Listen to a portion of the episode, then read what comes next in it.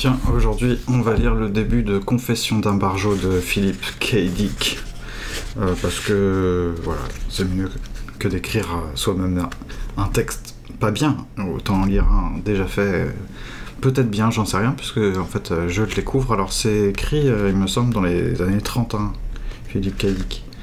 Ou début années 40, je sais plus. Enfin, c'est vieux, tout simplement. Attends, il y a peut-être une date quelque part. Bah non, il n'y a pas de date là.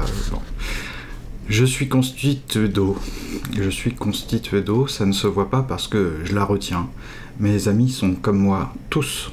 Le problème, euh, c'est d'éviter que le sol nous absorbe à mesure que nous le foulons, sachant que nous devons aussi gagner notre vie. Mais il y a pire, on ne se sent chez nous nulle part. Et pourquoi ça? À cause de la Seconde Guerre mondiale. La Seconde Guerre mondiale a éclaté le 7 décembre 1941. J'avais 16 ans, je fréquentais le lycée de Séville High. Dès que j'ai appris la nouvelle à la radio, j'ai compris que j'aurais un rôle à y jouer. Compris que notre président tenait une occasion d'infliger une raclée aux Japs et aux Allemands, ce qui exigerait un serrage de coudes collectif. J'avais construit cette radio de mes mains. Je passais mon temps à assembler des récepteurs hétérodynes électriques à 5 tubes ma chambre regorgeait d'écouteurs, de bobines, de condensateurs, ainsi que de tas d'autres moyens techniques.